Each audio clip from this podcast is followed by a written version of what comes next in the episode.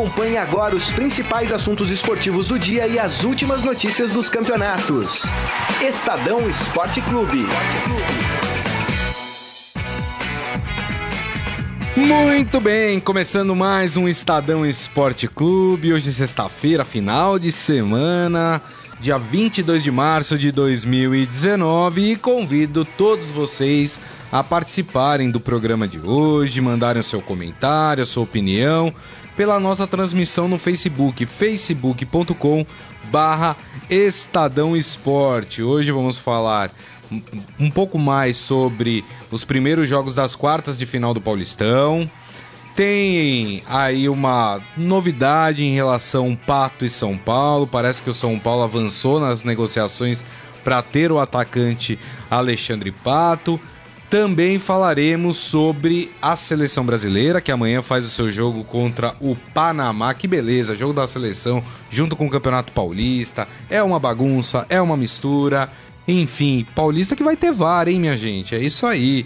E está aqui comigo o chefe de reportagem de esportes do Estadão, Rafael Ramos. Tudo bem, Rafael? Boa tarde, Grisa. Boa tarde, Carlão, nos trabalhos técnicos, amigos internautas. Um prazer estar aqui com vocês. Mais uma sexta-feira. Véspera de jogo importante no Campeonato Paulista, negociações no mercado da bola, né, é. agitadas, enfim. Vamos lá. É isso aí, muito bem. Uh, o pessoal aqui no Facebook, o Eduardo Benega já constatou o chinelo oficial de todas as sextas-feiras, que é Robson Morelli, a de Armando com a gente, e o Jorge Luiz Barbosa falando que nós somos Batman e Robin. Vai ficar uma disputa aqui pra saber quem é o Batman e quem é o Robin, hein? Não, Rafael é o Batman, né, rapaz? Cara, entende. Calma, Carlão. Não faz essa cara, não, hein, Carlão? É. O cara manja demais aqui. Eu cara. prefiro não me estender nos comentários. Muito bem. Vamos fazer o seguinte, então. Vamos começar a abrir o programa falando de São Paulo. Afinal, tem essa novidade em relação ao Pato. Toca o hino do Tricolor Paulista. Tricolor Paulista. Vamos lá, o São Paulo que enfrenta no domingo só, né? O time do Ituano, Ituano né? Esse jogo às quatro da tarde no Morumbi. É, e o São Paulo que avançou na negociação pela volta de Alexandre Pato. Informações trazidas aqui no Estadão pelo Gonçalo Júnior. Uh, a diretoria trata o assunto com reserva e discrição para evitar expectativas da torcida, mas espera uma, uma definição já na semana que vem. Um dirigente do clube contou ao Gonçalo que a negociação avança a cada dia. O clube resolveu tratar a negociação com cautela, pois será possível inscrever o atacante para as quartas de final, pois não será, aliás, possível escrever, obviamente, né? As quartas já começa amanhã. Uh, o prazo para a troca de atletas inscritos encerra hoje, então, obviamente que não tem a menor condição do Pato, caso venha para o São Paulo, jogar o Campeonato Paulista. E a sua avaliação, hein, Rafael? O Pato é uma boa para o São Paulo? Sinceramente, acho que não. É, é um jogador muito caro, estava é, na China, é, rescindiu seu contrato com o clube chinês, está livre no mercado, mas é um jogador muito caro. É, seria mais uma tentativa do São Paulo é, para fazer o time jogar bola mas é, vai lembrar que o São Paulo já conta com o Pablo, né? O atacante contratado do Atlético Paranaense por 26 milhões de reais, jogador também caro. Uhum. É, que de fato ainda não engrenou, ainda não conseguiu uma sequência de boas partidas, mas é preciso dar tempo, é preciso que o time jogue mais bola. O fato é que o time de São Paulo não está jogando bola como um todo. Então você já trazer o Pato porque acha que o Pablo não vai dar conta do recado, eu acho que é precipitado. Inclusive, isso é uma constante no São Paulo, né? São Paulo, as coisas não acontecem em um mês, muda tudo, aí depois no mês seguinte muda tudo de novo. Quer dizer, falta um planejamento a longo prazo para o São Paulo, falta pensar lá na frente e não tomar de decisões é, baseadas em situações imediatas, né? Então, o São Paulo precisa. É, acreditar e confiar que os jogadores que estão lá é. É, têm condições da conta do recado.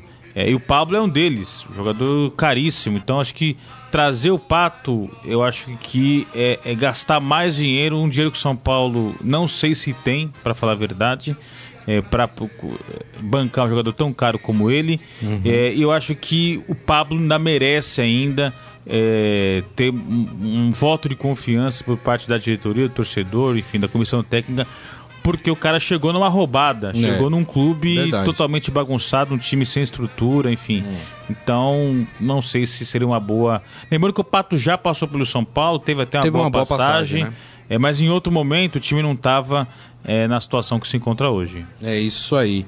É, o Eduardo Benega aqui falando que para ele a diretoria está mudando o foco faz as besteiras e contrata alguém como cortina de fumaça. Ele tá falando que a contratação do Pato seria, na verdade, para esconder tudo de errado que está acontecendo no clube. Você pensa assim também, Rafael?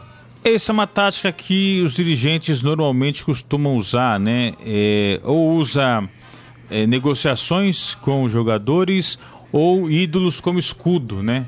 É, coloca ali jogadores que têm identificação, e jogadores que têm identificação com é, a torcida para, na verdade, servir de escudos ali para a diretoria. E o São Paulo tem o Lugano, né? tem o Raí, teve já é, o ano passado o Ricardo Rocha. É uma estratégia que muitos dirigentes usam é, quando a situação não está boa. É, especula-se a contratação de um jogador, de outro. É, mas o que falta ao São Paulo é jogar bola, é arrumar esse time que é é, vive uma péssima fase e se classificou aí para as quartas de final do Paulistão a duras penas. Tem toda a razão. E para mim o São Paulo tem que arrumar outros setores do time, não é o ataque, como o Rafael é. lembrou bem. O Pablo é um bom atacante. O São Paulo gastou uma grana no é, Pablo, exato. né? Tem que insistir nesse jogador. O problema não é, o problema o São Paulo, por exemplo, precisa arrumar volante, que não tem né? Hudson, Jusilei, todos que estão ali naquela posição não estão indo bem no time do São Paulo. Lateral, o Reinaldo sendo muito contestado pela torcida, a outra lateral do São Paulo também contestada pela torcida, né? Na zaga você tem ali o, Ar, o Arboleda, mas quem faz o, o conjunto com o Arboleda, yeah. né, também tem esse problema. Eu acho que o São Paulo tinha que focar em outras posições. Eu acho que o ataque não é a prioridade do São Paulo nesse momento. A criação das jogadas no meio de campo, o Hernanes, aos 33 anos, foi contratado como salvador da pátria e tem enfrentado sérios problemas físicos, Isso. não ter conseguido jogar, não tem conseguido entregar aquilo que prometeram por problemas físicos. O Nenê, um jogador problemático, que também não joga. No gol, o São Paulo não tem um goleiro que transmite confiança para sua torcida. Teve afastamento do Jean por indisciplina. O Thiago Volpe é, não é um goleiro que o torcedor confia. Então, e, e lá no ataque, você tem o Pablo, jogador, um bom jogador, que ainda não engrenou no São Paulo, mas já mostrou que tem qualidade. Você tem o Everton, contratado do Flamengo, bom jogador, mas também que enfrentou problemas físicos e por isso não conseguiu uma sequência de jogos. Tem o garoto Anthony, que vem se mostrando aí um, um jogador diferenciado. É, então, como o Grisa bem disse, é, no ataque o que falta é uma estrutura para que os jogadores de frente é, consigam é desempenhar. Porque o problema de São Paulo está na zaga, no gol, na lateral, no meio campo, enfim. É isso. Exatamente. E sobre esse São Paulo que joga domingo contra o Ituano, primeiro jogo no Morumbi, o segundo jogo na quarta-feira uh, lá em Itu. O Ituano é o favorito para esse confronto, Rafael? Não, eu vejo um, um confronto equilibrado. É, o São Paulo está jogando muito mal a partida do São Paulo contra o São Caetano, sobretudo no primeiro tempo, foi péssima. Precisando péssima. de classificação, o, né? O São Caetano é um time limitadíssimo. E, tanto é que foi rebaixado. É, e o São Paulo não consegue. não conseguia jogar contra o São Caetano, não conseguia acertar passes. A, a fase do São Paulo é muito ruim. Mas o Ituano também não é um timaço. O Ituano tem bons jogadores, o Martinelli né, é um destaque aí desse Paulistão. Mas o Ituano também tem suas limitações.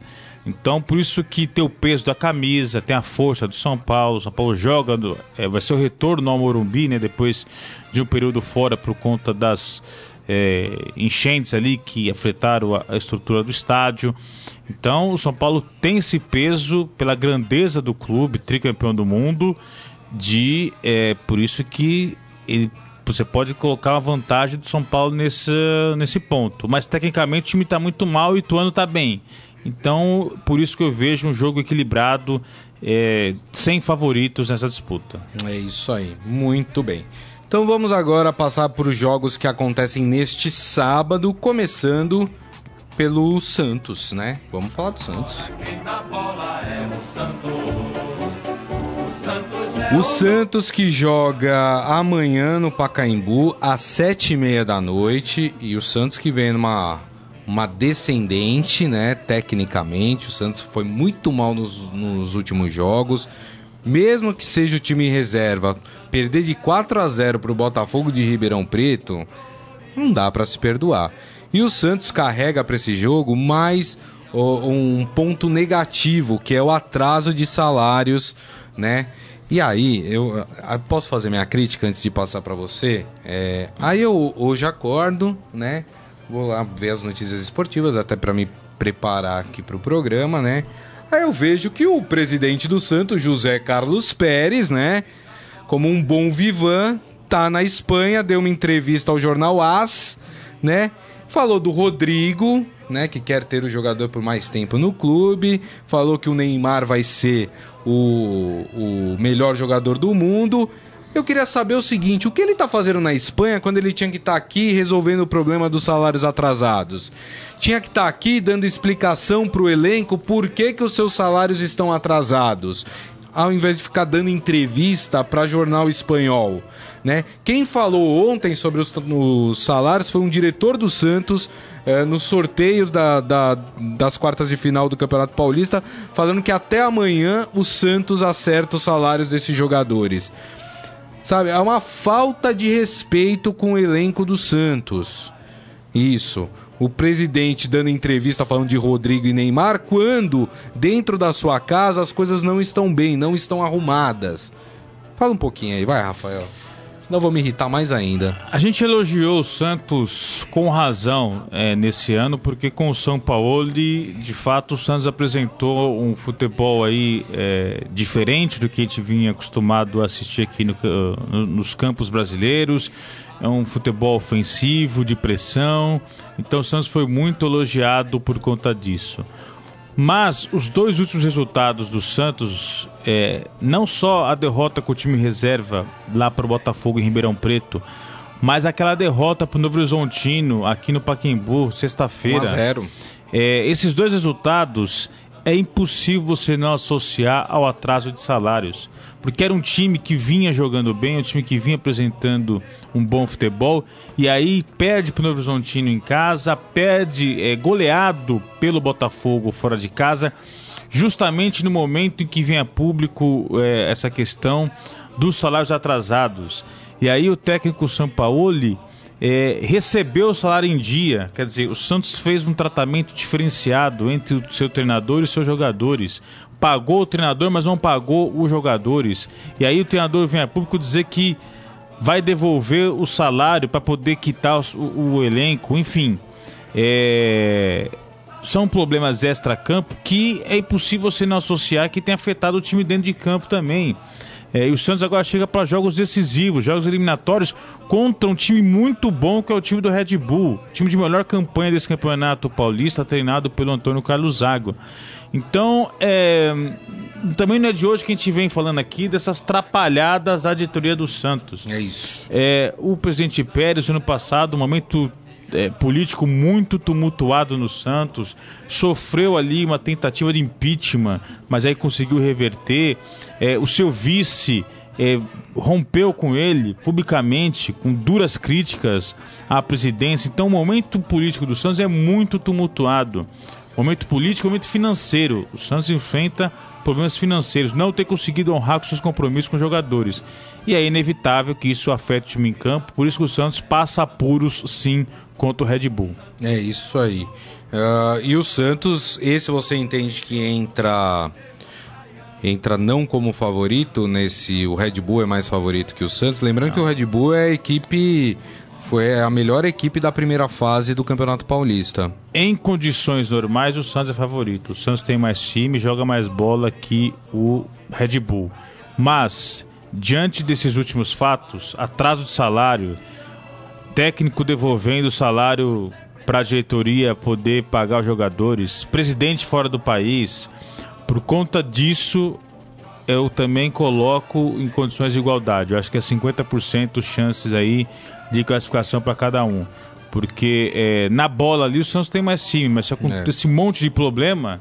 Verdade. Então, se o Santos tem o peso da sua torcida, o Red Bull não tem torcida.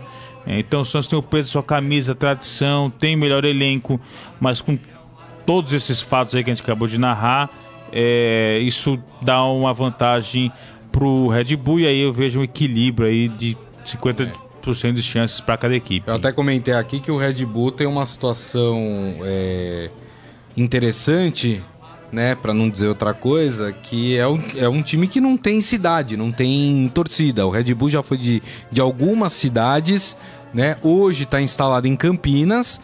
Mas é, uma, mas é um time que não tem, não tem. Se você for até Campinas, não tem um campineiro que fala eu sou torcedor do Red Bull, é. né? É, ou em Campinas, ou o cara é bugrino, torcedor do, do Guarani, ou torcedor da Ponte Preta, né? ou torcedor de algum dos grandes times de São Paulo, né? Não tem torcedor. Então, é um. Apesar do Santos jogar a segunda fora de casa, jogar no Moisés Lucarelli, que é estádio da Ponte Preta, né? Com certeza terá sua, a grande maioria da torcida para ele naquele é, estádio, é. né? É, agora também tem que ver, Guilherme, a torcida do Santos está na bronca. É, com essa derrota pro Novo Horizontino, essa goleada pro Botafogo, essas atrapalhadas à é. diretoria. A torcida vai lotar o Pacaembu amanhã? Tem que lotar. Tem que lotar. A torcida cobra o time nas redes sociais, cobra não sei o que, tem que cobrar em campo, tem que ir lá assistir, né? Pra ter razão nessa cobrança aí é, com a equipe. Vamos falar então do outro jogo de sábado. Vamos falar do Palmeiras. O Palmeiras que joga um pouco mais cedo, né, em relação ao Santos, joga às 5 da tarde em Novo Horizonte contra o Novo Horizontino. A gente já falou é, da coincidência, né? Terceiro ano seguido em que Palmeiras e Novo Horizontino se encontram nas quartas de final. Para mim, esse encontro tem o Palmeiras muito favorito em relação ao Novo Horizontino, né, Rafael? O presidente do Novo Horizontino disse que desses três confrontos, né, que já tiveram o Palmeiras Novo Horizontino pelo Campeonato Paulista, nunca o Novo Horizontino esteve tão bem preparado para enfrentar o Palmeiras como esse ano. Mas isso não quer dizer muita coisa, porque o Palmeiras é, tem um super elenco, milionário, com grandes jogadores, nível internacional, nível de seleção brasileira, enfim. Então, o, o, o Felipão tem feito um rodízio, então o Palmeiras não chega cansado para esse jogo, chega é, fisicamente bem, é, tem a vantagem de fazer o segundo jogo em casa, uhum. Palmeiras com o apoio da sua torcida, que qualquer jogo no Allianz Parque tem no mínimo 30 mil pessoas. Então, Palmeiras super favorito é, contra o Horizontino, acho que deve passar sem grandes dificuldades. É isso aí. E tem uma situação curiosa nesse jogo do Palmeiras, né? Uh, que os confrontos anteriores de, de Palmeiras e Novo Horizontino ficaram marcados aí pelo, pela rixa aí entre Lucas Lima e Matheus Salles, né? Vou Lucas Lima do Palmeiras, Matheus Salles do Novo Horizontino. Só que o Matheus Salles é jogador do Palmeiras, emprestado para o Novo Horizontino. Então, neste ano não terá esse reencontro porque no contrato de empréstimo impede que o jogador jogue contra o Palmeiras. É, é, eu já falei que esses contratos são uma bobagem, né? É uma bobagem. Você emprestou e o outro clube está pagando salário, Pô, um jogador tem que jogar independente de que jogo for. Que absurdo é esse? Ah, tô te emprestando, mas não pode me enfrentar. Ah, pelo amor de Deus. Não é só o Palmeiras, são todos os clubes que fazem isso, né? É, enfim, é, tem essa curiosidade aí, né? Uh, o Lucas Lima, inclusive, né, postou aí nas redes sociais uma foto dele dando um drible no Matheus Salles. Isso na época do Santos, né? Tem, tem algumas provocações entre, entre esses jogadores, né? Palmeiras também que tá de olho aí no, no nos campeonatos que ainda tem para disputar, tem Libertadores, tem tudo isso, né? Copa do Brasil, né? Copa do Brasil. Palmeiras também. entra na fase mais avançada. Exatamente, né? E o Palmeiras, assim como o Santos, joga na terça-feira, né? Só que o jogo do Palmeiras é aqui no Allianz Parque, o jogo da volta. Vamos falar do Timão?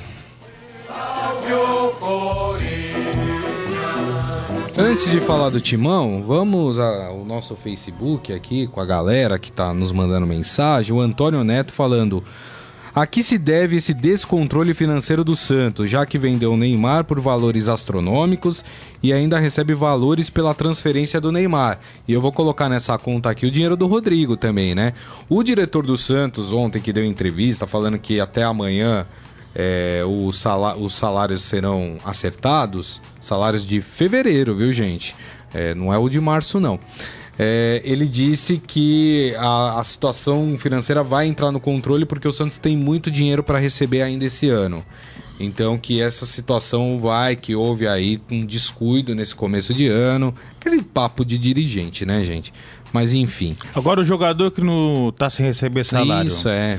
Quando chega na casa dele a conta é, de gás, de luz, Ele de internet, fala, "Não recebi ainda." o condomínio do É. prédio, o IPVA, o IPTU, a escola do filho, plano de saúde, ele vai falar o quê? Não, só quer que o- lá onde eu trabalho disse que vai receber um dinheiro, não sei de quando, não sei de É. quem, que tá, vai pagar, tá, e aí? É. Porque a- a- os boletos chegam todo mês É, lá, né? isso O- que- quem, tem, tem- quem tem dívida não, não, não quer saber se É. o dinheiro do Neymar, o dinheiro do Rodrigo, o dinheiro volto- do fulano, é. ciclano. E volto a dizer uma coisa que eu disse ontem: o torcedor que vai na rede social chamar jogador de mercenário porque o cara tá cobrando o salário que é por direito, eu queria saber se esse torcedor, se ele fica sem receber o salário dele, se ele, se ele falar, ah, não, tudo bem. A empresa um dia vai me pagar ou vai lá cobrar a empresa? É. É, e por isso você é mercenário? Óbvio que não. Porque eu não sei como funciona, mas na minha casa todo mês chega lá conta de água, de luz, telefone, condomínio, plano de saúde, escola do filho, PVA, IPTU, gasolina, É isso aí. né? É isso. Supermercado, né? É. O Adi Armando falando, o Cuca foi convencido então da contratação do Pato? Foi convencido, viu? Foi. Foi convencido. É, o Jorge Luiz Barbosa falando que não tem lateral bom no, no futebol brasileiro. O Pedro Luiz Brum Cardoso falando que ele concorda comigo sobre a proibição de jogadores emprestados não poder jogar contra o time que emprestou. É, o- e o Jorge falando, não entendo o Santos, desde a era Robinho, é, sempre vende jogadores aí por bons valores, né? E tá sempre nessa draga. Pois é, né? É a caixa preta dos clubes que precisa ser aberta, né? Pra saber o que, que acontece com esse dinheiro que, ó, escoa pelo ralo. Muito bem, mas agora é hora da gente falar do timão, pô. Corinthians.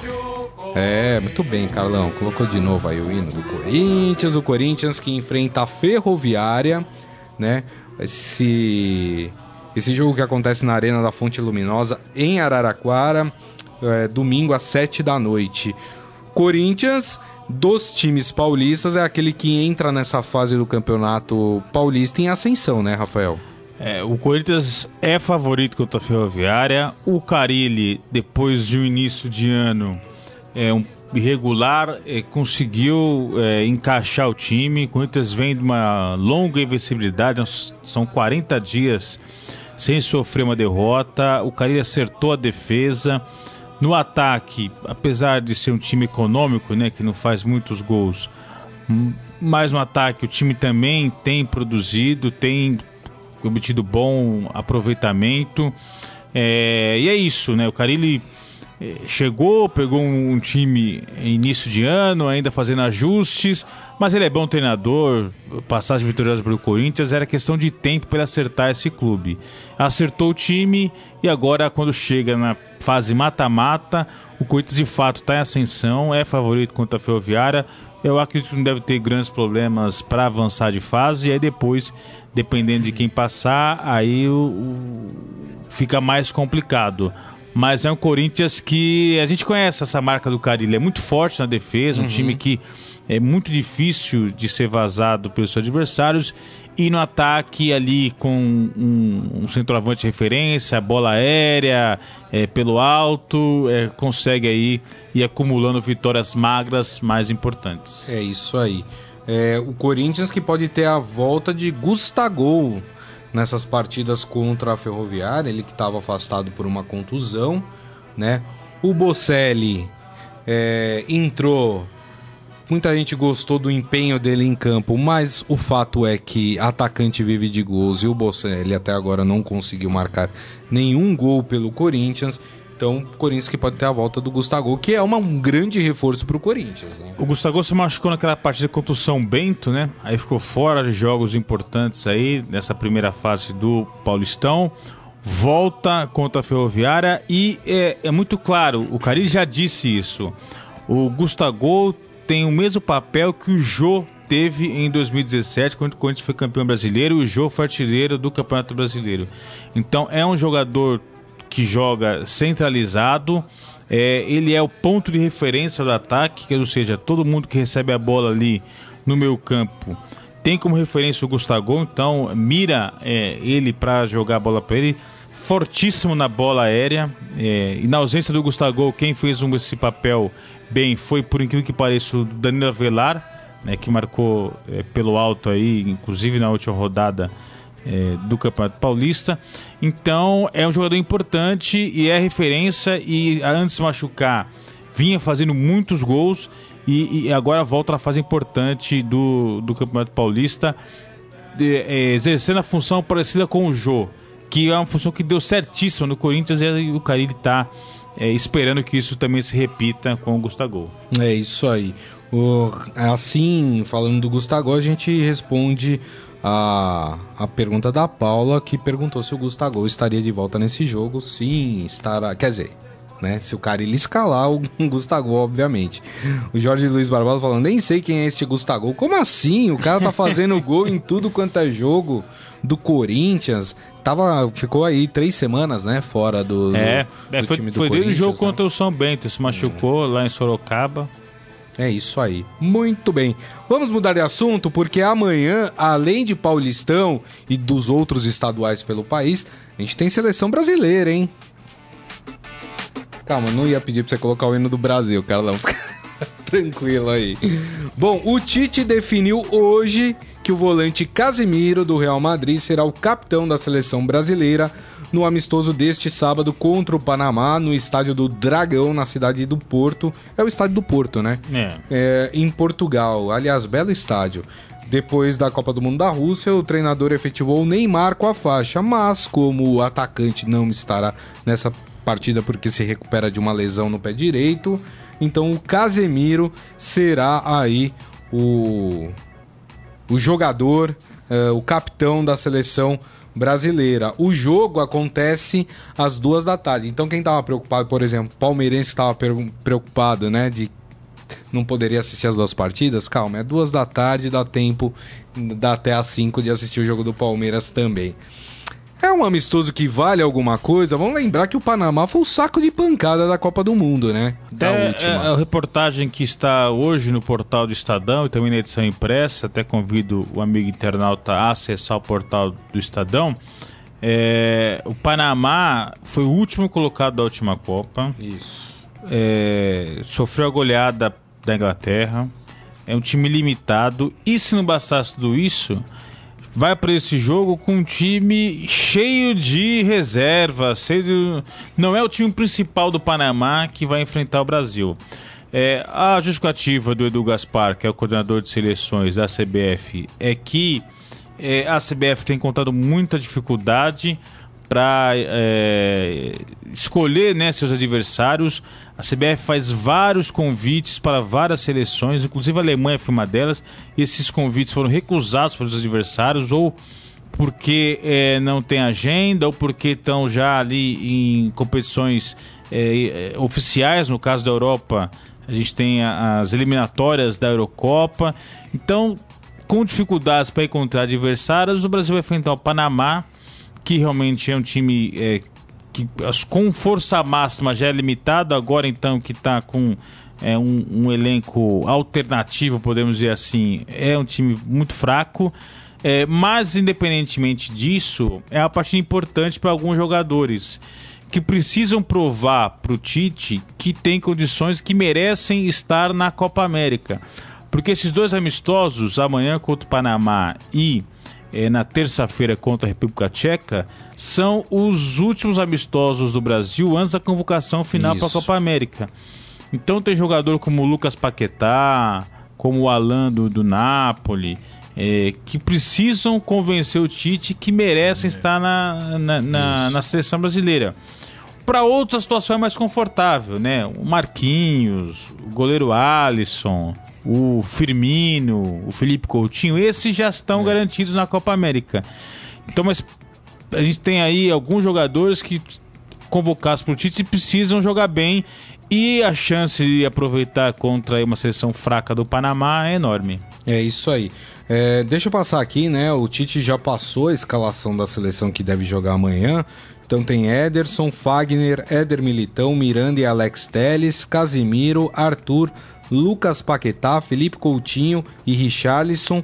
E lá o homem do ataque, Roberto Firmino, esse é time é, do Brasil. É, lembrando que o, o, Rafael falou, né? Tem esse jogo amanhã, duas da tarde contra uh, ao Panamá e depois na terça contra a República Tcheca o jogo acontece em Praga às 4h45 da tarde. Então esse jogo contra a República Tcheca. Esses são os dois últimos amistosos antes da convocação para Copa América. No entanto, o Brasil antes da Copa América terá mais dois amistosos com adversários a serem definidos. Isso se o Brasil conseguir arrumar adversário, né? Um amistoso vai ser no Maracanã e o outro em Porto Alegre, no Isso, os dois no Brasil. É, e um está definido já é o Catar. Catar. Agora o outro adversário que não está definido. É. Porque, segundo a CBF, tá difícil encontrar é. quem esteja disposto a enfrentar a seleção brasileira. Lembrando, quem diria, hein? É, lembrando que o Catar participa da Copa América, é. viu, gente? Vocês não entenderam errado, o Japão também. então, os dois aí. O que o dinheiro não faz, né, minha gente? É isso aí. Muito bem. Vamos para o nosso Momento Fera? Agora, no Estadão Esporte Clube, Momento Fera. Cara é fera! E o Jorge Luiz Barbosa nos lembrando que já começou a eliminatórias da Euro, né? E, e, é bem legal, viu? Tem, tem um jogão, inclusive, no domingo, Holanda e Alemanha. Jogo muito bom. A Alemanha aí que vem capengando. Pra tocar a Sérvia. Né? É. A fase não tá das melhores também lá não, viu? E o Michel Caleiro já deu os palpites dele e acha que avançam Palmeiras, Corinthians, Ituano e Red Bull. É, é o meu palpite também, sabia? Ah, o Gris, você ah, fala verdade, isso. Verdade, você fala não, isso da boca para fora, Gris. Não, não, você fala isso da boca para fora. Não acredito. Não, é verdade. Inclusive, eu acho que o Santos perde o jogo amanhã de 2 a 1 um. É isso. É.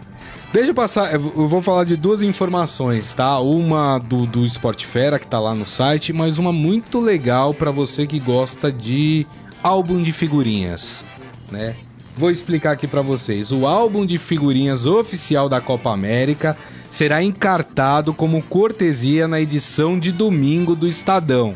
É isso mesmo, minha gente. Comprou o jornal domingo, vem o álbum de figurinhas junto com seis cromos, ou seja, seis figurinhas ali para você já começar a sua é, coleção. A publicação traz detalhes das 12 seleções participantes do torneio que será disputado no Brasil entre 14 de junho e 7 de julho. Então, assim, para você que, assim como eu, adora álbum de figurinhas, colecionar, eu tenho de, de Copas desde os anos 90 lá em casa né? E esse com certeza eu comprarei o jornal domingo para vir o álbum e colecionar. Até porque a Copa América no Brasil, né, gente? É bem legal, né, Rafael?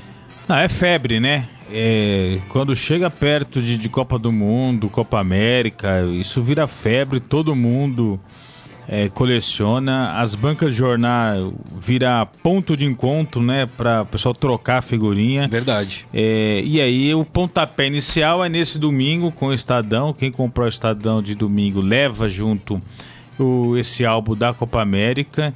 E é, tem muito pai, né, que fala, ah, não, é meu filho que gosta. Mas na verdade é o pai mesmo que gosta. E a gente tava falando aqui, né, no começo do programa, é, daqueles salários atrasados do Santos. Isso. Então tem muito pai que vai ter que pagar daqui para frente condomínio, conta de luz, conta de água, plano de saúde, escola do filho e pacote de figurinha é também. Verdade. Vai entrar no orçamento familiar daqui para frente. É. O Jorge Luiz tá triste que ele falou que lá em Vitória, no Espírito Santo, não tem estadão. É. Não, mas deve ter, mas deve ter é, álbum também. Álbum é. também na banca de jornal. Não, não vem junto com o Estadão, mas deve ter é. também. Faz o seguinte, lê o Estadão no portal e compra o É. álbum na banca de jornal. Pronto, tá resolvido o problema, viu, Jorge? É, e a notícia do Esporte Fera que eu queria trazer aqui pra vocês, nesse nosso momento fera. é, a gente citou essa semana o caso do brasileiro que foi convocado pela seleção russa e que sofreu aí um racismo por parte de um jogador russo, né? Deu declarações racistas ao citar o brasileiro Ari, né?